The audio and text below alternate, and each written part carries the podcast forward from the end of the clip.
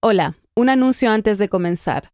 Nuestra campaña de primavera está llegando a su fin y necesitamos tu apoyo para alcanzar nuestro objetivo. Queremos sumar 500 nuevos deambulantes y estamos a 100 de lograrlo. Tú tienes el poder de garantizar nuestra independencia editorial. Tu donación nos permitirá costear este periodismo que responde a las urgencias de nuestra región con la serenidad y rigor necesarios. Únete hoy a Deambulantes, nuestras membresías, en el hilo.audio slash apóyanos. Y en nombre de todo el equipo, muchas gracias. Bienvenidos a El Hilo, un podcast de Radio Ambulante Estudios. Soy Eliezer Budasov. Y yo soy Silvia Viñas.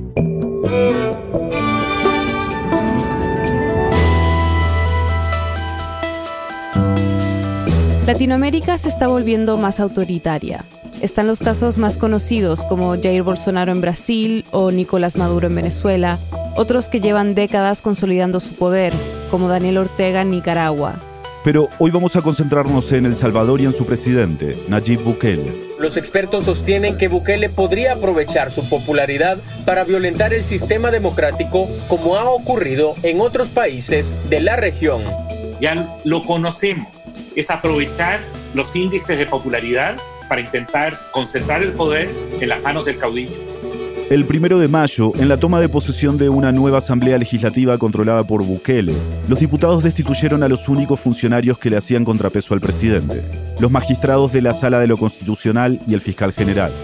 Y estas destituciones podrían verse como una instancia más en una lista de momentos autoritarios que ha protagonizado Bukele durante su presidencia, pero esta vez más que nunca ha desatado el repudio y las alarmas de la comunidad internacional y de la oposición. Lo que se está haciendo esta noche en la Asamblea Legislativa con una mayoría que el pueblo se la dio a través del voto es un golpe de Estado.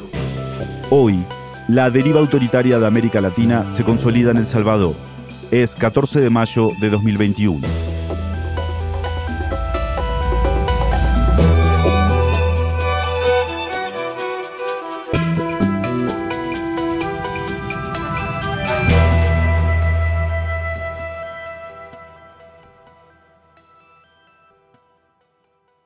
Roxana, lo primero que me gustaría hacer es repasar un poco el primer día de esta asamblea. ¿Qué pasó?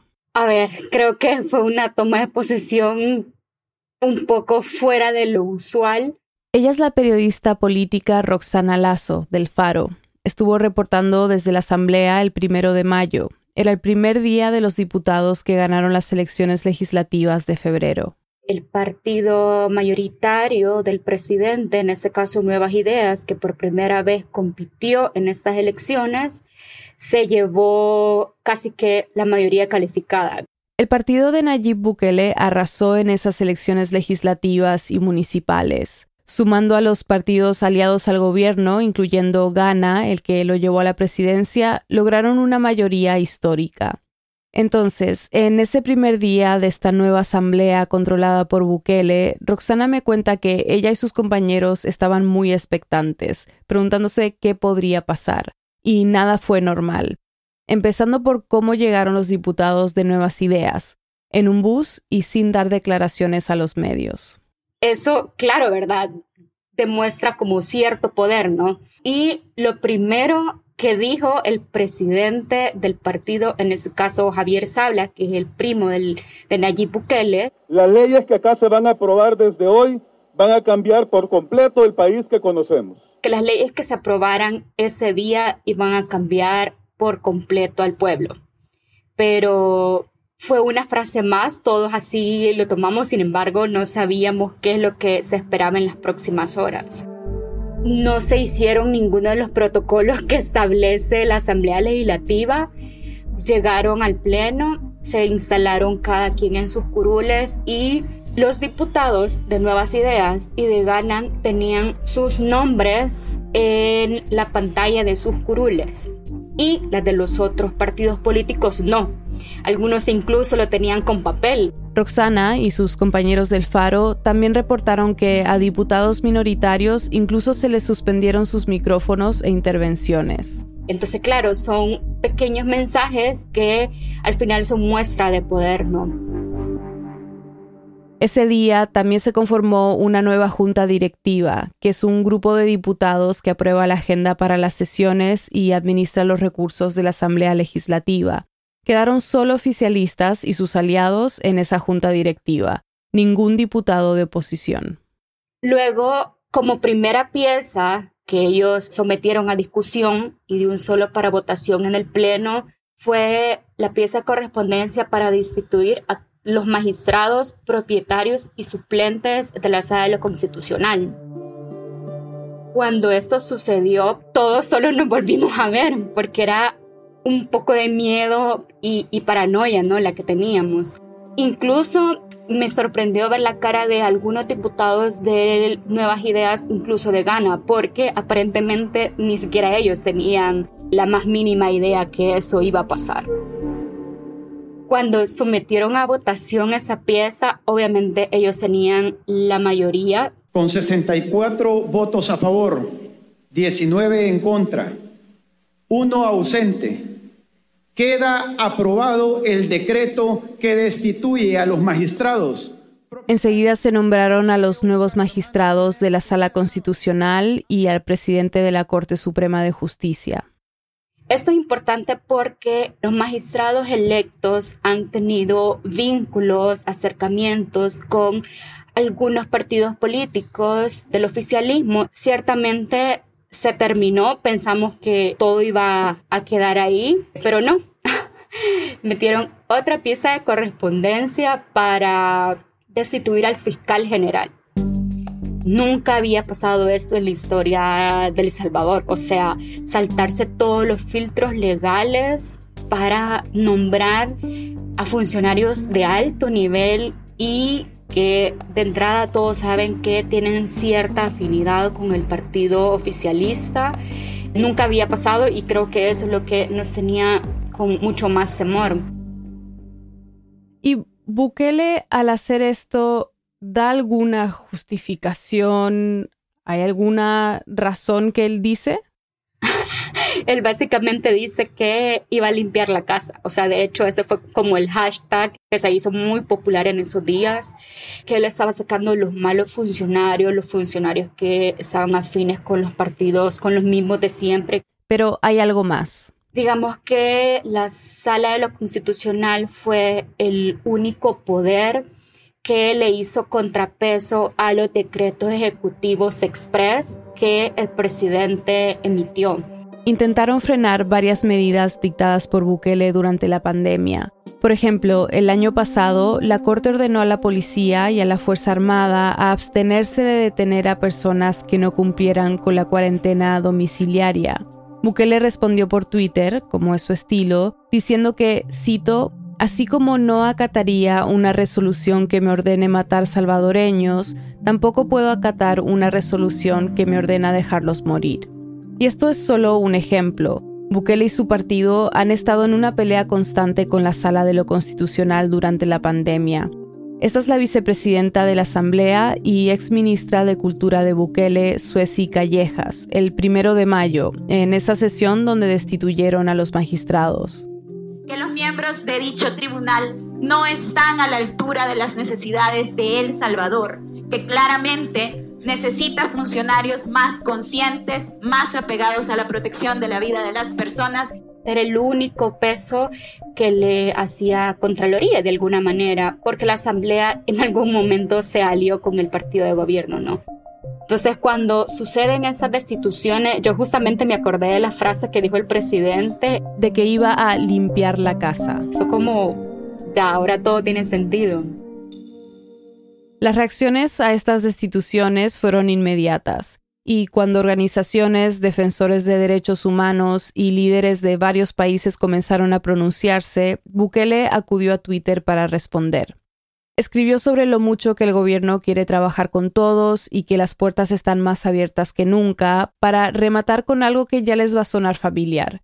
Y aquí cito, estamos limpiando nuestra casa y no es de su incumbencia. Luego, Bukele se reunió con diplomáticos de varios países. A pesar de que se les había asegurado que era un encuentro privado, Bukele hizo pública la reunión en una cadena nacional que fue transmitida al día siguiente. Muchísimas gracias. Buenas tardes a todos. En primer lugar, muchas gracias por asistir, dar corto tiempo a esta convocatoria.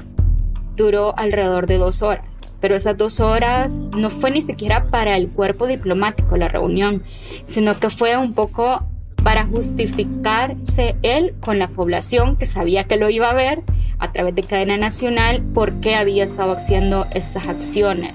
Es decir, no solo teníamos el poder de hacerlo, el pueblo nos lo pidió. El pueblo te estaba pidiendo, el pueblo votó por eso. Hubo par de reacciones de embajadores que fueron muy fuertes, en este caso el del embajador de la Unión Europea dejó muy claro que lo que vio el sábado fue algo chocante, así lo dijo tal cual. No cabe duda de que fue chocante ver que eh, sin trámites previos se destituía a unos magistrados eh, sin que ellos pudieran decir, decir prácticamente nada. Otra de las cosas importantes también es que en cadena nacional se dedicó a criticar al sistema de Estados Unidos, porque el único representante que no llegó por parte de la comunidad internacional fue el encargado de negocios de Estados Unidos, porque claro, en El Salvador todavía no hay embajador de Estados Unidos acá, pero el representante es el encargado de negocios. Y si bien el encargado de negocios de Estados Unidos no se pronunció, varias críticas y advertencias sí han salido de Estados Unidos. La vicepresidente Kamala Harris fue una de las voces que rápidamente se pronunció ante la destitución de los jueces y el fiscal general. An independent judiciary is critical to a healthy democracy and a strong economy. La Organización de Estados Americanos también se pronunció. Pero en medio de los mensajes de rechazo, la Embajada de China llamó la atención porque no se pronunció en contra y a través de un tuit se refirió a respetar la soberanía y la no interferencia en los asuntos internos del país. Nayib Bukele ha dado muestras de ser muy cercano a la Embajada de China Popular y obviamente al ver como ese tweet de la Embajada China fue, vaya, miren, ellos no se meten en nuestra soberanía nacional, así tienen que ser los demás. Entonces era como darle clase de democracia a los países que nos llevan años luz. En términos prácticos, ¿Qué efecto tiene esto? O sea, ¿qué puede hacer Bukele que antes no podía, por ejemplo? Primero, desde el año pasado había muchas investigaciones por posible corrupción en su gobierno. Entonces, obviamente, si la fiscalía está a su lado, ya no va a poder investigar. Aparte de eso, todas las medidas de amparo e inconstitucionalidad que la sala pudo haber resuelto a favor de la ciudadanía ya todas esas resoluciones quedaron por un lado. Y Roxana dice que también podría haber persecución política contra los empresarios o políticos que no apoyen al gobierno. Con el afán un poco de vamos a investigar todo lo que sea corrupción y tal. Entonces un poco por ahí creo que, que podía ir la, las señales. Pero no solo se trata de lo que puede llegar a ser Bukele con este nuevo poder, sino lo que ya ha hecho. En menos de dos semanas ya han aprobado dos leyes muy importantes. Una es la modificación de la ley de imprenta, la cual establecía que los periódicos impresos no pagaban impuestos. Pero con esta nueva modificación esto acaba de cambiar. Obviamente esto tiene una gran repercusión directa a medios como la prensa gráfica, el diario de hoy, es decir, todos los periódicos impresos que también recordar que en los últimos meses han sido sí, oposición o han sido transparentes con el tipo de contenido que ellos publican, ¿no? Y que obviamente no le agrada mucho al presidente ni a ningún miembro de su gobierno. La otra ley que fue aprobada es una ley de medicamentos, y al escuchar la palabra medicamentos podríamos pensar que es una ley que solamente toca asuntos relacionados con la salud. Pero según me explicó Roxana, esto va mucho más allá. Esta ley trae de trasfondo una amnistía en cuanto a los delitos de posible corrupción, porque con esta ley todas las investigaciones que fueron iniciadas el año pasado durante la pandemia quedan sin efecto, es decir, no pueden tener ni repercusión penal ni administrativa y de ahora en adelante se pueden hacer compras directas para insumos médicos. Esto es importante porque el año pasado, en noviembre, la Fiscalía General de la República empezó a investigar a los Ministerios de Salud y Hacienda y a otras 18 oficinas gubernamentales por posibles casos de corrupción, todos relacionados con contratos irregulares durante la pandemia. Hay muchos ejemplos, son 17 casos en total, pero aquí van dos para que se hagan una idea. El ministro de Salud autorizó un contrato para comprar botas de hule para médicos a la empresa de su tía y de sus primos. También entregó contratos por mascarillas a la empresa de la familia de un diputado. O sea, venían como demasiadas irregularidades desde el año pasado y que ahora con esta ley básicamente se va a poder admitir ese tipo de delitos que se hicieron. Y estos procesos han sido aprobados de manera express es decir, que no se han discutido a profundidad, sino que se llama de una vez a votación. Roxana me dijo que hay un pequeño grupo de la población más crítica, que incluye a los periodistas como ella, que siente temor por el futuro. De hecho, otro de los temores que cierto grupo tenemos, en este caso los periodistas y supongo que un par de organizaciones de sociedad civil, es que llamen a una constituyente un poco lo que ya dio sombra a Venezuela y Nicaragua, ¿verdad? Dos países cuyos presidentes han logrado, a través de una constituyente, amarrarse al poder. De hecho, esa semana que pasó, en una conferencia de prensa se le hizo esa pregunta al presidente de la Asamblea, que en este caso es Ernesto Castro, amigo y socio del presidente Nayib Bukele, y él, palabras más, palabras menos, dijo que, bueno, si eso era lo que pedía el pueblo, eso es lo que iban a hacer, que ellos tenían la mayoría absoluta y que no necesitaban aprobación de los mismos de siempre. Si bien es cierto, no dio un sí o un no, pero obviamente entre líneas ya hay un mensaje que puede haber un precedente. Y por eso hay mucha preocupación, porque se ve cómo el poder se está concentrando en una sola persona. Entonces, recapitulando, ahora El Salvador tiene una asamblea legislativa donde más de la mitad de los diputados votan a favor de lo que quiere el presidente, un nuevo fiscal general que trabaja a beneficio del gobierno de Bukele, y una sala de lo constitucional con magistrados afines al gobierno que empezó violando la constitución. Por otro lado, hay una oposición que a duras penas sobrevive, Sí sabemos que hay un descontento por parte de la población porque los dos partidos históricos, en este caso Arena, FMLN, dejaron resentida a la población, si lo queremos ver así. Durante gobiernos de estos partidos tradicionales se implementaron políticas económicas que han impactado profundamente a los salvadoreños, como la dolarización o la privatización del sistema de pensiones. Y luego está la corrupción, un expresidente de Arena está en prisión por el desvío y lavado de más de 300 millones de dólares de fondos estatales.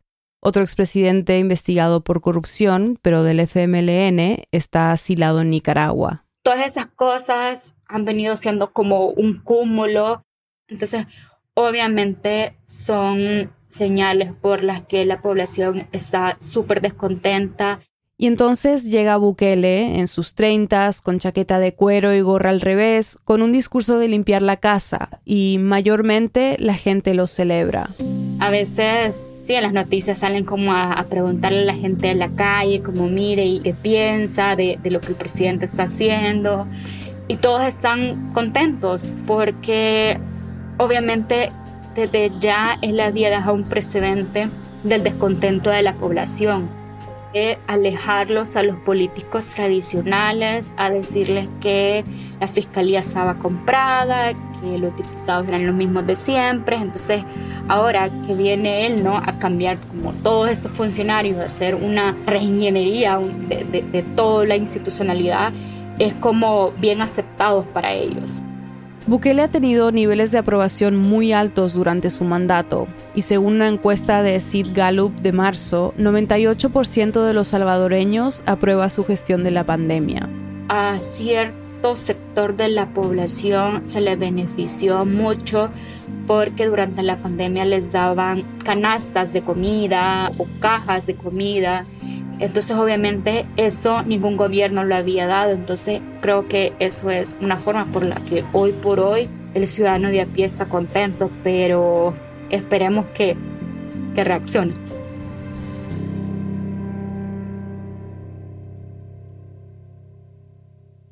Después de la pausa, un breve perfil de Nayib Bukele y por qué debería importarle al resto de la región que el presidente salvadoreño se vuelva cada vez más autoritario. Ya volvemos. Este mensaje es patrocinado por la Newmark J School de la Universidad de la Ciudad de Nueva York, CUNY. Si eres periodista o quieres serlo y deseas dar un salto que transforme tu carrera, la maestría de periodismo bilingüe es para ti. Es un programa pionero que te entrena para que puedas aplicar tu capacidad bilingüe haciendo periodismo de alta calidad en dos idiomas, inglés y español. Ya sea que cubras la comunidad latina en Estados Unidos o la realidad de tu país en Latinoamérica, esta maestría te permitirá crecer en la industria. Podrás experimentar con diferentes formatos como podcasting, video documental y más. Hoy, muchos de sus graduados trabajan en las salas de redacción más importantes de Estados Unidos. CUNY te apoya desde el primer día con becas y una comunidad que te acompañará el resto de la carrera. Además, el programa incluye una pasantía de verano paga en cualquier lugar del mundo. Aún estás a tiempo. Postúlate a la maestría de periodismo bilingüe antes del 1 de julio y ven a aprender a Nueva York. Para más información, visita journalism.cuny.edu periodismo. De nuevo, journalism.cuny.edu periodismo. Nayib Bukele siempre se ha caracterizado por una interpretación bastante laxa de la norma constitucional cuando le conviene cumplirla. Roberto Burgos Viales, abogado, profesor de Derechos Humanos y asesor jurídico de la Asociación de Periodistas de El Salvador. Después de todo lo que ha pasado en estas últimas semanas y antes, Roberto ve con preocupación lo que pasa en su país, especialmente cuando recuerda que estamos a casi 30 años del fin de la sangrienta guerra civil que terminó en 1992 y dejó unos 75.000 muertos costó mucho garantizar en este país cuestiones como la libertad de expresión, la libertad ambulatoria de las personas, la igualdad. Éramos una democracia imperfecta, con grandes cuotas de corrupción y de impunidad, pero bueno, era un camino que venía desde 1992 y que había que acentuar. Ahora la transición no es que ha terminado, como dice el presidente Bukele, es que la ha destruido con sus acciones. Roberto, Bukele respondió al repudio internacional por la destitución de los jueces y el fiscal general diciendo que el pueblo votó por esto, ¿no? Y queríamos saber, ¿en serio votó por esto? O sea, ¿se veía venir esto durante la campaña presidencial o antes todavía? Bueno, hay que aceptar que sí. En realidad, Nayib Bukele, desde su gestión como alcalde en dos municipios, eh, en Nuevo Cuscatlán y últimamente en la capital del Salvador, ya había dado signo de un tinte autoritario en la forma de ejercer las atribuciones conferidas legalmente y a través del voto mayoritario. Aunque ahora su discurso es de limpiar la casa y sacar a los políticos y funcionarios de partidos tradicionales, Bukele llegó a la política con un partido tradicional de izquierda, el Frente Farabundo Martí para la Liberación Nacional o FMLN. Primero trabajó en publicidad por años en una empresa familiar que se encargaba de la imagen del partido. Y luego, las dos veces que fue alcalde, fue con el Frente Farabundo Martí. Sin embargo, nunca encajó bien. A lo largo de su gestión siempre quiso diferenciarse, no solo estéticamente, sino que mediante un discurso político en el cual cuestionaba las maneras democráticas, rasgos autoritarios ya tenía particularmente al momento de incumplir la ley. La ley de ética gubernamental prohíbe la contratación de familiares, por ejemplo, en puestos públicos. Él ha estado gobernando a nivel municipal y ahora en el Ejecutivo del país, acompañado de sus hermanos, de parientes políticos, de tíos, entre otros. Y además de eso, pues una administración en la cual desde sus primeros pasos en la política fue característico que se negó a rendir cuentas, a permitir el escrutinio ciudadano y en particular las investigaciones periodísticas. Bukele fundó su partido Nuevas Ideas después de que lo echaron del FMLN en el 2017 por discrepancias políticas. Nuevas Ideas es un movimiento más bien de centro. Se quiso lanzar con su partido a la presidencia, pero no logró inscribirlo a tiempo para las elecciones. Aunque rápidamente encontró una solución que causó bastante sorpresa. Cambió de bando y se inscribió como candidato del partido de derecha Gran Alianza por la Unidad Nacional, o GANA. Podemos anunciar con plena certeza que hemos ganado la presidencia y en febrero del 2019 ganó las elecciones presidenciales. Con su triunfo, Bukele rompió con tres décadas de bipartidismo. Se había posicionado como el candidato del cambio. En esas elecciones, solo en la mitad del padrón electoral acudió a las urnas. Es una de las convocatorias electorales más bajas en El Salvador desde 1994. lo cual en realidad le estaría dando la votación de al menos un 26% de la población que podría votar. Entonces yo no cuestiono eh, la legitimidad de su gane por las urnas, pero tampoco puedo negar que está ejerciendo ese mandato de una manera autoritaria y peligrosa para la democracia. Durante sus casi dos años de mandato, Bukele ha llamado la atención por varias razones. Tiene 39 años, lo que lo hace el presidente más joven de Latinoamérica. Y no es raro verlo en apariciones públicas con una gorra blanca para atrás, y además es un hábil usuario de redes sociales. Pero más allá de lo anecdótico, Roberto me dice que la forma en que gobierna Bukele demuestra falta de transparencia e incomodidad frente a cualquier interrogante sobre su gestión. Lo que pasa es que el presidente Bukele reacciona de manera bastante instintiva en el ámbito político, como si se tratara de un asunto personal. La lógica de Bukele va más en la división del mundo y su visión de este entre amigos y enemigos, entre aliados y contrincantes, entre amenazas y gente que se suma a su visión política. Entonces, este apoyarse en la institución militar, esta imagen de un joven presidente millennial, ¿verdad? De, que no puede dar un discurso si no está rodeado de candidatos oficiales vestidos de gala y banderas al fondo de un salón de la casa presidencial, lo que nos hace es mostrarnos a alguien con bastante inmadurez en la forma de ejercer el poder y con reacciones impredecibles al momento de enfrentar una situación de un conflicto que podría eh, resolverse por medios pacíficos. Este rasgo de su personalidad se hizo muy evidente el 9 de febrero del 2020. Convocó a la Asamblea Legislativa haciendo uso de una disposición constitucional muy antigua, ¿verdad?, que permitía que cuando las asambleas legislativas del Salvador no se encontraban en sesión, fueran convocadas por el presidente de la República. Los diputados no atendieron al llamado, pero el que sí atendieron el llamado fue él mismo cuando se hizo presente acompañando de representantes de diversas unidades militares. Escoltado por militares y policías fuertemente armados, escenificando la crisis interna y el pulso sin precedentes que se está viviendo en el país centroamericano. Fue evidente que muchos de ellos incluso portaban esposas en su uniforme. Se le retiró 24 horas antes la escolta policial a los diputados de la República y además se convocó a la población, ¿verdad?, a que le acompañaran, ¿verdad?, a obligar a la Asamblea Legislativa a que le permitieran luchar contra la delincuencia, como él lo llamaba, y por la vida de los salvadoreños. Con militares que llevaban fusiles de asalto en sus manos, planeó el llamado buquelazo. Fue a exigirles a los diputados que aprobaran un préstamo para su plan de seguridad contra las pandillas. Un plan polémico porque medios de investigación y organizaciones lo han acusado de negociar con las pandillas en secreto. Si estos sinvergüenzas no aprueban esta semana el plan control territorial, nos volvemos a convocar aquí el domingo. La oposición lo catalogó como un autogolpe y la escena horrorizó a los organismos internacionales que lo criticaron fuertemente. Un mes después que teníamos la pandemia, esta forma de ejercer el poder acompañado de los militares y de unidades antimotines de la policía se ha comenzado a convertir en una lamentable costumbre. Esto por lo que escuchábamos en el segmento anterior. Bukele se ha apoyado en los militares para el control de la pandemia, lo que se ha traducido en controles en la vía pública y arrestos indiscriminados a quienes no cumplen con las restricciones. Todo esto en un país donde las heridas de la guerra civil aún están muy frescas.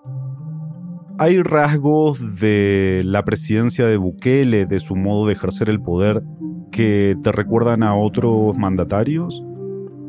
Sí, eh, no solo de aquí del Salvador, como por ejemplo las dictaduras que tuvimos desde los años 70, pero también Bukele representa un, caudillo que no ha sido un hombre de armas, como fue Daniel Ortega o Hugo Chávez, que era un militar de carrera. Sin embargo, sí, eh, obviamente era un seguidor del expresidente estadounidense Donald Trump y de otros dictadores de corte fascista que existen actualmente en países de Europa. Lo que sí es evidente es que ha sabido capitalizar el descontento de la población, cansada de, élites corruptas e indiferentes, pero también ha tenido una particularidad y es que le ha devuelto a las Fuerzas Armadas el papel político que tanto se les habría logrado arrebatar después del proceso de paz de 1992 que concluyó en los acuerdos de Chapultepec. Hace poco se celebró el Día del Soldado en El Salvador y Bukele aprovechó para mostrarles su aprecio. Quiero reiterarles nuestro agradecimiento por ayudar a salvar a nuestra patria de los enemigos externos e internos, de los ataques que ahora ya no son externos, sino que son internos. Este rasgo es muy particular porque, como insisto, aunque él no viene de la carrera de las armas ni hizo la guerra, sí se apoya en las Fuerzas Armadas para impulsar sus políticas de gobierno. Roberto, ¿por qué crees que debería importarle al resto de la región que Bukele se vuelva cada vez más autoritario?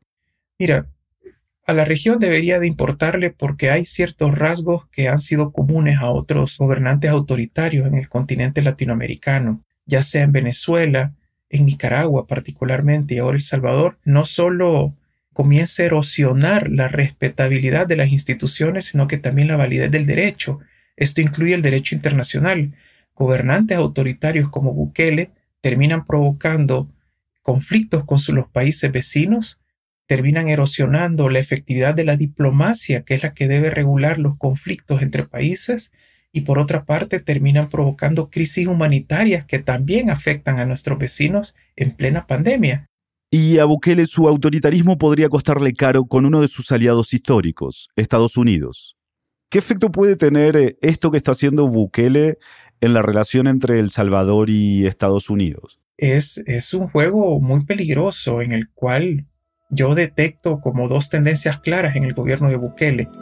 Aquellos que le apuestan por un replanteamiento de las relaciones con los Estados Unidos, tomando en cuenta que tenemos miles y miles de salvadoreños que viven allá. Más de 250.000 salvadoreños viven en Estados Unidos bajo el programa TPS, o sea, estatus de protección temporal, que se le da a personas de países en circunstancias extraordinarias o peligrosas. Por ahora, el programa está vigente hasta octubre de este año. Y esto es delicado, me cuenta Roberto, porque esos migrantes... Son los que mantienen equilibrada la balanza de pagos de nuestro país gracias a las remesas. Y así describe Roberto la otra tendencia que ve en el gobierno de Bukele. Una facción más fanática, hay que decirlo, que le apuesta por un cambio de aliados en la región. Durante las últimas semanas, el presidente Bukele ha hecho públicos sus encuentros, ya sea directos o a través de sus funcionarios de relaciones exteriores con representantes de China, pero también de Rusia, quienes nunca habían hecho una mayor aparición en este país, tradicionalmente aliados los de los Estados Unidos de América.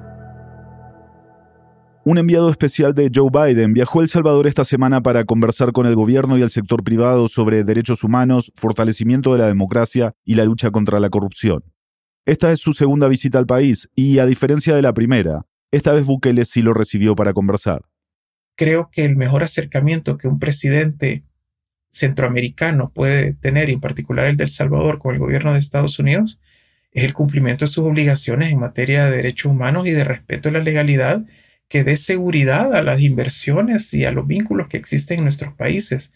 Recordemos que El Salvador es sede de, algunas instalaciones estratégicas de los Estados Unidos de América. Aquí funciona la Academia Internacional para el Cumplimiento de la Ley, la ILEA, y tenemos una base de monitoreo a través de la cual se intenta controlar la narcoactividad en la zona de Centroamérica. Es decir, El Salvador eh, también es sede de una de las representaciones diplomáticas más grandes que tiene Estados Unidos en el continente.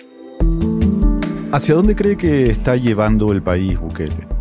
Creo que Bukele le apuesta a extremar las crisis permanentes, ¿verdad? Él necesita la conflictividad para poder verse siempre como un presidente combatiendo contra una suma de enemigos emergentes. Eso le permite mantener una situación de emergencia en la cual no tiene que rendir cuentas de los negocios que hace en su gabinete de gobierno. Recordemos lo que escuchamos en el segmento anterior, que en noviembre del año pasado, la Fiscalía General de la República anunció que estaba investigando 17 posibles casos de corrupción en el gobierno de Bukele durante la pandemia. Y además esta crispación permanente le permite adquirir más recursos en materia de seguridad los procesos democráticos alterarlos en sus reglas. Ya vimos cómo no esperó a una nueva elección de magistrados, sino que removió a la sala de lo constitucional completa, al fiscal general de la República.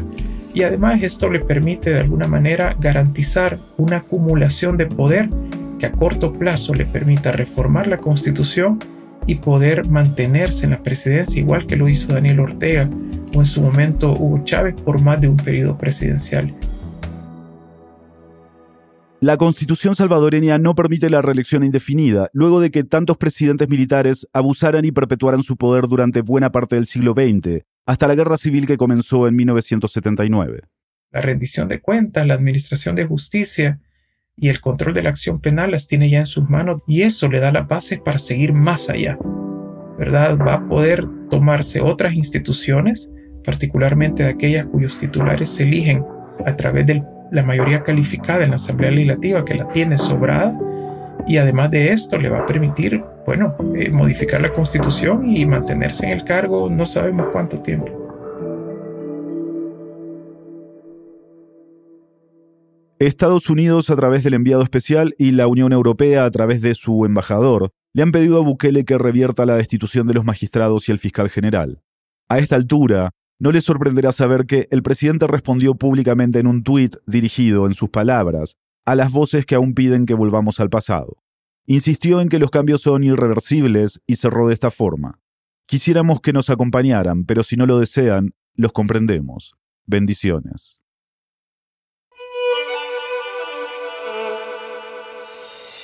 En el hilo somos Daniel Alarcón, Daniela Cruzat, Mariana Zúñiga, Elías González, Desiree Yepes, Inés Renique, Paola Leán, Xochil Fabián y Carolina Guerrero.